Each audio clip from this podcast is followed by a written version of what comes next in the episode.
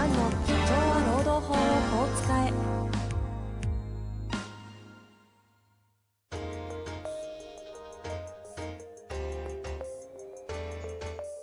法律の下で展開されるビジネスの世界。ポッドキャスト社長は労働法をこう使えは弁護士の向井蘭が経営者の立場に立って経営者が知っておくべき労働法の基礎だけでなくビジネスに関する法律の問題を分かりやすく解説します。こんにちは、遠藤和樹です。向井蘭の社長は労働法をこう使え。向井先生本日もよろしくお願いいたします。はい、よろしくお願いします。さあ、今日はね、え特別ゲストをお招きしております。え早速ご紹介したいと思います。え本日のゲストは、株式会社求人の代表取締役、石塚武史さんにお越しいただいております。石塚さんよろしくお願いいたします。よろしくお願いします。いや、いい声ですね。何 もう株式会社求人というぐらいですからね、どういう会社やってるのかパッとイメージつきますけれども、ちょっと簡単に自己紹介をしていただきたいなと思うんですが、はいよろしいですかね？はい。あの、株式会社求人は、あの、主にお客様中小企業でして、えー中小企業のあの採用課題を、まあ、なんとか、あの、まあ解決はできないんですけど、それに向けて、あの、いろんなお手伝いをするんですが、あの、なるべくお金かけず、出会いたい人に出会う、その仕組みを作るっていうのが、一言で言うと、えっと、サービス内容です。うん、うん、うんうん。あの、国内のあの無料最強インフラって言われてる採用のね、採用インインフラって、実はハローワークで、ハローワークに着眼して、えっ、と、これを、えっ、と、フル活用して、まあ、あの、無料インフラは別にハローワークだけじゃないんですけど、主にこれを使って、えーいろんな採用をお手伝いしているっていう会社です。あの、当時は、あれですね、リクルートエグゼクティブエージェントご出身で、はい。10年ぐらい前にもう独立されて、いや、もう、もう昔々の話です。あの、訂正情報ではございますけども、えー採用業界ではダントツの実績人数である過去1万人以上のカウンセリング、日本全国6000社の企業2万件以上の求人担当実績を持つキャリア21年の採用求人のプロということで、ご活躍されているようで、人材採用に悩む中小企業向けにはハローワークを活用したね、そのローコスト採用というのを提唱されているというのが今のお話ですかね。はい、ありがとうございます。まあ、というわけでやってまいったんですが、向井先生、実は今回初めてなんですよね。あそうですねこれどう、どういうあれなんですか？えっ、と、安田あ義雄さんの、はい。あの、ツイッターで対談の、あ、はい、ありがとうございます。対談をまとめた連載がはい。あって、ああ今の抵抗の抵のやつですか？はい、あの、毎週木曜日掲載の、さよなら採用ビジネスっていう。はいああ、なんか見ましたね。はい、はい、はい。それが面白くって、ありがとうございますだけど、まあなんか安田さんにお願いするのもな、なんか悪いなと思ったら、あの、もう一人、仲のいい社労士の先生がいて、で、えー、社労士の先生通じて安田さんお願いして、で今日出て行っていただいて。じゃあ、向井先生からの、まあ、熱烈オファーというか、ああ、そうですね。き記事を見て興味持たれて、はい。会いたいなと。はい。あ、そういうことですか。はいこれやっぱりね労働法されてる上で、いろいろね、こう課題感ある中で、興味あるってことですよね。はい。ちょっとじゃあ、ここはちょっとマイクをお渡しするんで、向井先生の方から、もうバシバシ質問していただきましょう。いや、もうあの、かなり話が、まあ今の連載の内容は、えもうかなり広いですよね。もう日本のその経済とか、今までの人事とかの社会の仕組みまで踏み込んでるじゃないですか。え恐れ入ります。そう。だから今日それ話すと、収集がつかない、まあはい面白いんですけど、はいで、僕もまあ全く同感なんですけどま、あ今日はあの、せっかくなんで、絞っていただいて、で、今後、まあ中小企業って言ったって、まあいろんな会社があって、はい。まあ本当に従業員数名の会社から、まあ100人近いような会社もまあある業種もいろいろなんですけど、まあえまあ人手不足がこれから続くのはまあ、しばらくは続くのはまあ間はい違いないと思っていうんて、で、まあいろいろその人が来ないとか足りないとか、はいあまあおっしゃるんだけども、まあ、なんていうのかな、まあズバッと、ここがやっぱり足りないと。はい。ここが、やっぱ中小企業の場合は問題だと。はい。改善するには、まあこうしたらいいはいっていうことを、まあ抽象的になっちゃうんですけど、え一般的な傾向として、はい今まあ言えることがあれば、え教えていただくえと、助かる方もいるかなと思います。わかりました。はい。はい。よろしくお願いします。はい。よろしくお願いします。どこら辺、あの、まあね、あの、お金かければいいっていう時代でもないんですけど、はい。でも、ハローワークに今まで通り載せたから来る時代でもまあ当然はい。ないので、はい。どこから始めれば、まあ、あの、最終的にはその採用ってもう、なんていうのかな、まああんまり横文字は使いたくないんですけども、ブランディングが大事だとかね、まあ言われることもまあありますけども、はい。はどっから始めてどう中小企業がその採用する上で、どこからこう手をつけていけばいいのかっていう観点ですか？普通にやったらもう来ないじゃないですか。うん来ないんですようん、本当に。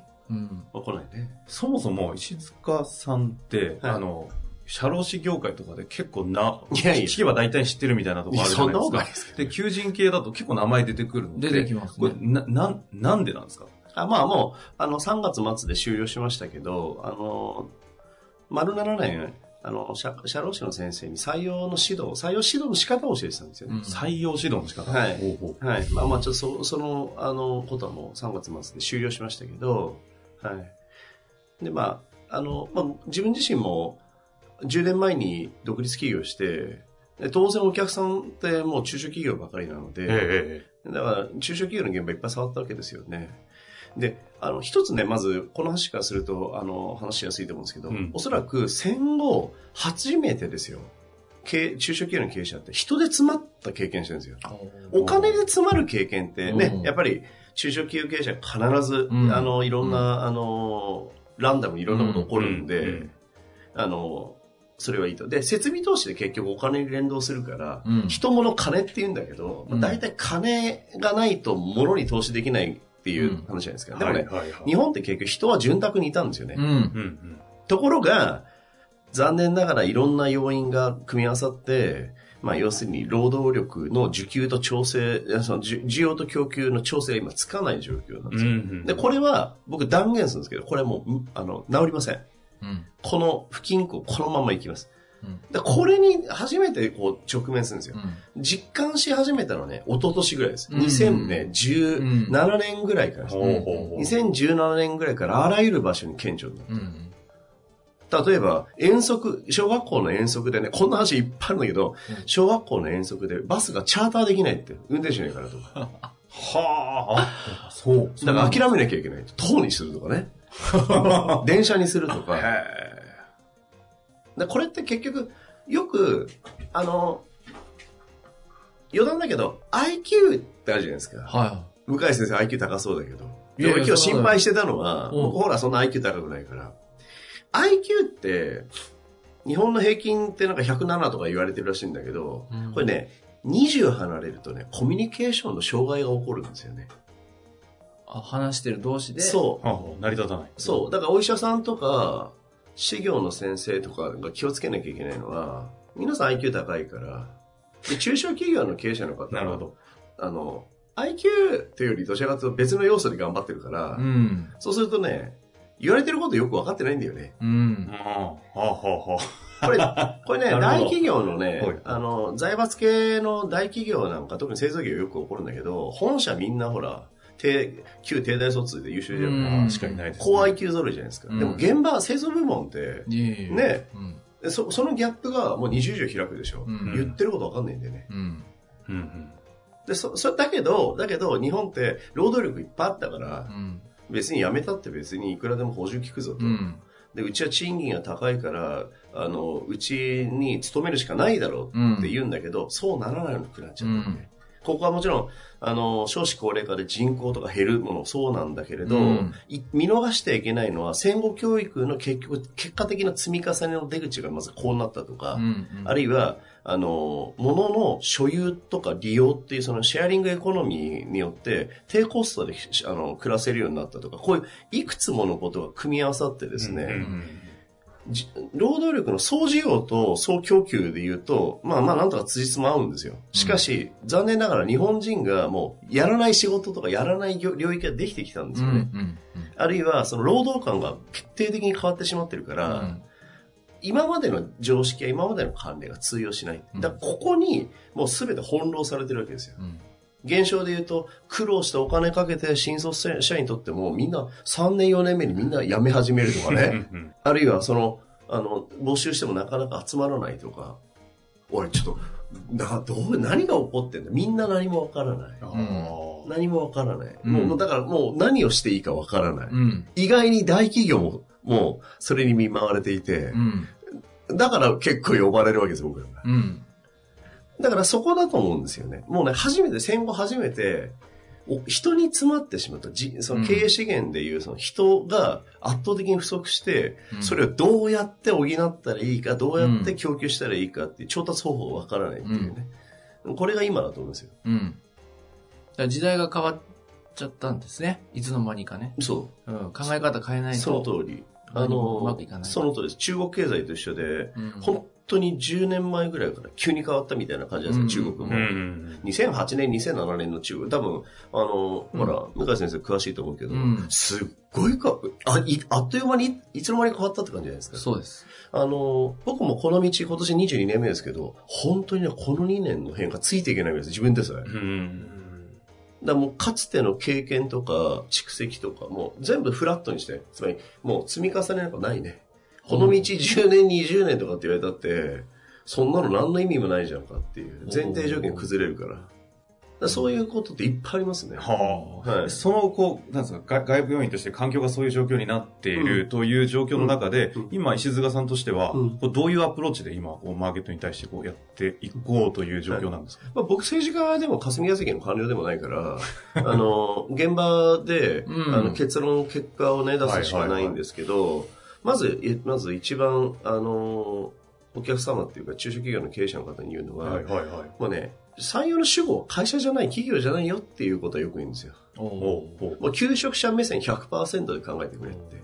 これね、簡単にみんなはいって言うんだけど、それはね、頭で分かってても、実際そう映らないんですよ。はつまり、入社する人にとって、入ったらどんだけメリットがあるのかって。そうするとすぐ経営者は賃金の話するんですよ。うん。であも、賃金じゃないんですよ、実は。うん。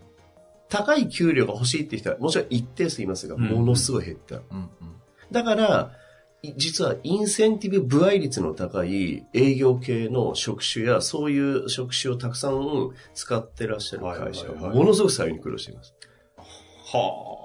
それも現場感覚として、もうですか？まあ僕は全部見た話、自分がやった話しか話さないからこれは面、白いですね。はいはいはいはい。まあ、あの、こういう名詞出せないけど。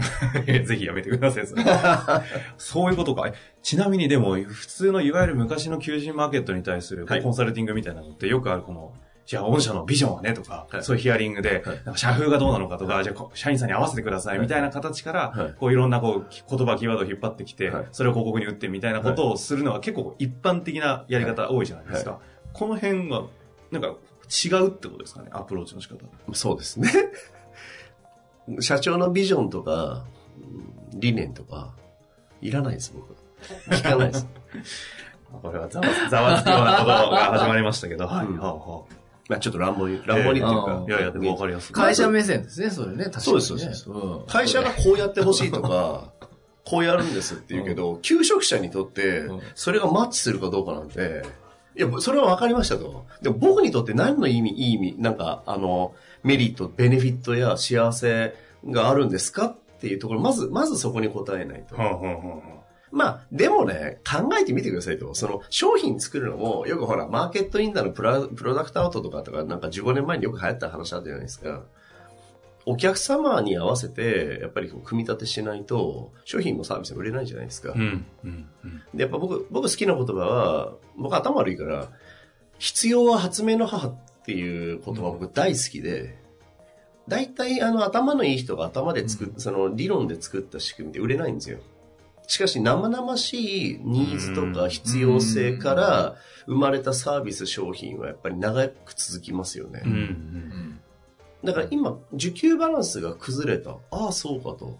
求職者目線で考えなきゃいけない。まあ、そりゃそうだ。お客さんだな。っていう、こういう経営者が早いんですよ、割とうん切り替えが。うん。そりゃそうだと。うん。特に補助金とか、業界的に国にあまり守られてこなかった業界の人って、こういうの強い。あああ。うあ。うんん。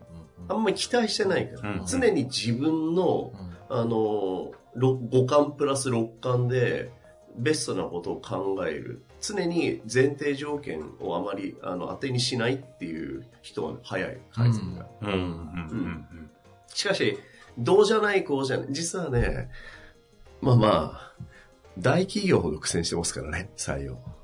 え、今そうですか？もう、ものすごい苦戦してる。え、そうなんですか？いまだに苦戦してる大量一括採用うまくいってるみたいな。そう、だからね結局新卒が、そろそろだいぶ、だいぶ構造変わってるんですよ。あんまりね、うんメディアの報道あんまり真に受けない方がいいですよ。うんうんうんうんどれだけ例えば内定拘束、第1回目の内定拘うんうんうんうん束、そんな定員通り埋まった会社なんてほとんどないでしょ。うん。へえ。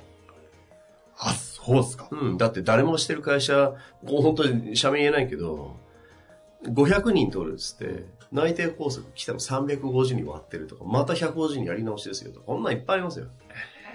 その話表出ないですもんね。出ないですね。出ない全く出ない。言うわけないですもんね、企業はね。うん。そういえばなんかアナウンサーとかもあるじゃないですか。その事前にやるあの、インターン的な、うんうんあれの募集に最近苦戦してるって話。ええそうなの？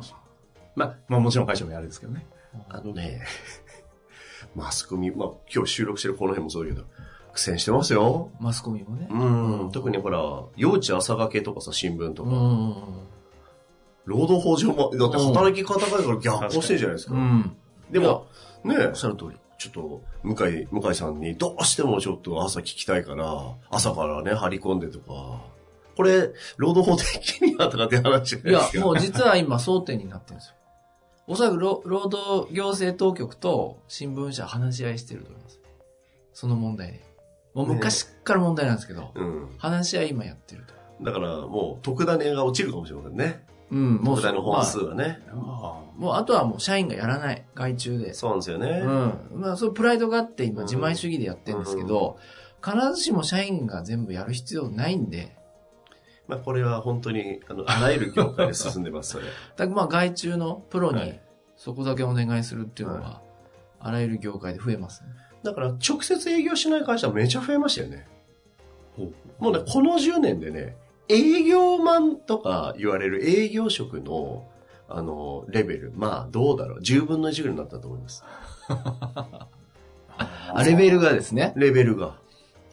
営業職自体もふすごい減ったし。うん。うんうんこれもまたいろんな要素あるんですよ。例えばね、コンプラとか情報保護もあるんですよ。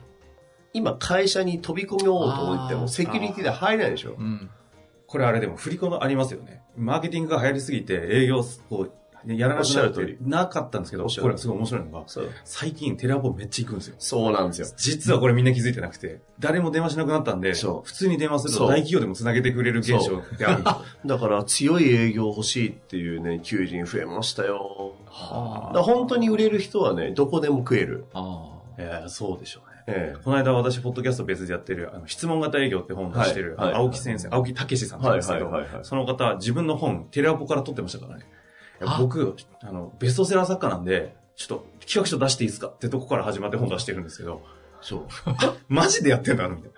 で、みんなほら、すぐ仕組み化して、うんいや、悪いって言わないよ。でも、仕組み化して、うん。で、みんな投資が、投資側に回りたいとか、ビジネスオーナーになりたいとか言うじゃないですか。まあ、いろんな考え方あるから、僕、まあ別にそれを否定はしないけど、うーんっていう、ちょっと個人的な見解あるけうど、んでも常に、あの、まさまさにそのおっしゃった振り子で、そっちに触れるから、逆にそれやれる人いないと希少価値が生まれる。ですよねそう、常に需給バランスだから。いや、でもこんな感じの石塚さん、どう考えたっても営業ゴリッゴリできるのわかりますいやいや、営業、下手くそなんで。なわけね、みたいな。いや、そうですね。ただ先ほど、あの、冒頭で、そのね、あの、ずっと採用マーケットの話してきた中で、今、そう、そういう状況ですよっていう環境の変化に対してどうやって採用していくか、ただ、賃金とかじゃねえんだよと。いう話あったんですけど、じゃあ具体的に、こう、もうちょっと、まあ多分ものすごいノウハウあると思うんですけど、話せる範囲でいいので、具体的に特に中小企業の経営者の方々が、今の時代だからこそ何を意識して採用というものを見ていかなきゃいけないのかを、ちょっと次回、はい。また深掘ってお話お聞かせいただけますかね。はい、わかりました。よろしくお願いします。というわけでね、第1回、かなり辛辣にいい話をいただきましたので、第2回もバシバシと進めていきたいと思いますので、はい楽しみにしていてください。というわけで、石塚さん、向井先生、ありがとうございました。ありがとうございましたありがとうございました。本日の番組はいかがでしたか？番組では向井蘭への質問を受け付けております。ウェブ検索で向井ロームネットと入力し、検索結果に出てくるオフィシャルウェブサイトにアクセス。その中のポッドキャストのバナーから質問フォームにご入力ください。たくさんのご応募お待ちしております。